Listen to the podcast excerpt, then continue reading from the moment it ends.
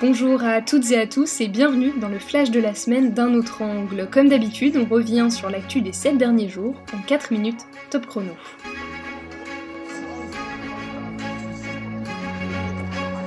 Mercredi, Joe Biden est officiellement devenu le 46e président des États-Unis. L'investiture s'est tenue sans public, coronavirus oblige, et sous le signe du rétablissement de la démocratie. Rappelons que des partisans de Donald Trump ont envahi le Capitole il y a deux semaines pour contester la défaite du président sortant.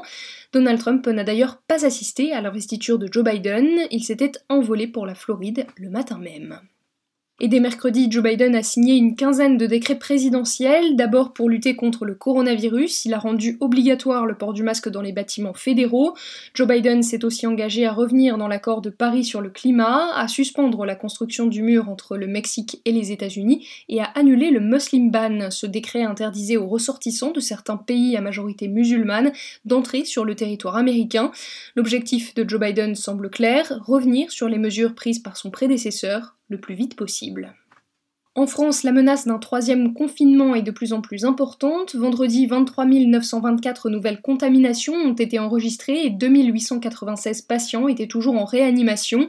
Les autorités sanitaires ont publié de nouvelles recommandations pour lutter contre l'épidémie, garder le silence dans les transports en commun, ne plus porter certains masques en tissu ou encore augmenter le délai entre deux injections vaccinales de 3 six semaines. Ces deux dernières recommandations sont toutefois contestées par l'Académie de médecine. Rappelons que la France a franchi le seuil du million de vaccinés cette semaine.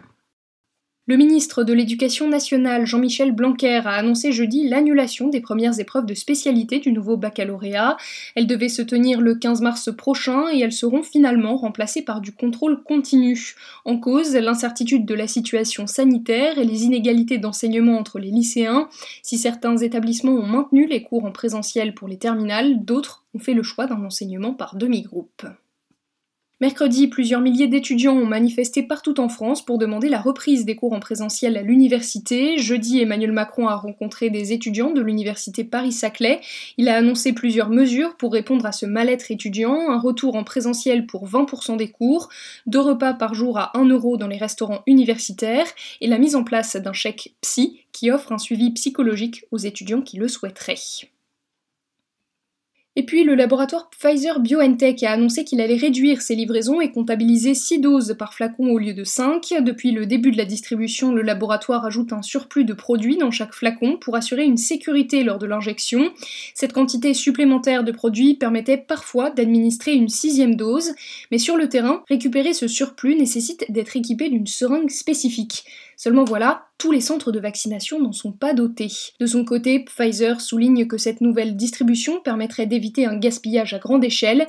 Seulement à 12 euros la dose, le bénéfice pour le laboratoire pourrait être plus que conséquent. Et vaccin toujours, la Hongrie a commandé 2 millions de doses du vaccin russe Sputnik V et 1 million de doses du vaccin chinois Sinopharm. Le gouvernement hongrois va donc à l'encontre de la stratégie vaccinale de l'Union européenne. L'intérêt est géopolitique. Le Premier ministre eurosceptique Viktor Orban dénonce depuis plusieurs mois la lenteur de la campagne de vaccination européenne. En Russie, Alexei Navalny a été emprisonné dès son retour d'Allemagne samedi 17 janvier.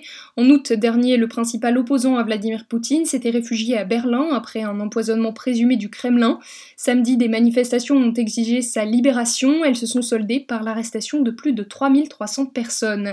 Cette vague de contestation intervient en pleine polémique après la diffusion d'un reportage d'Alexei Navalny sur YouTube. Il y accuse le président russe d'avoir fait construire une fastueuse demeure privée au bord de la mer Noire pour plus d'un milliard d'euros. Mercredi en Chine, Jack Ma a fait une apparition dans une visioconférence après une absence inexpliquée de plus de trois mois. Le fondateur du champion du e-commerce chinois Alibaba avait disparu fin 2020 après avoir critiqué les banques publiques chinoises. Certains craignaient qu'il n'ait été capturé ou tué par le régime du président Xi Jinping. Un mot de sport enfin, le suspense reste entier sur la route du Vendée Globe à trois jours de l'arrivée au Sable d'Olonne. C'est pour l'instant Charlie Dalin qui est en tête, mais l'écart reste infime entre les quatre hommes de tête qui sont à moins de 110 000 les uns des autres. Merci à toutes et à tous pour votre écoute et à la semaine prochaine sur un autre angle.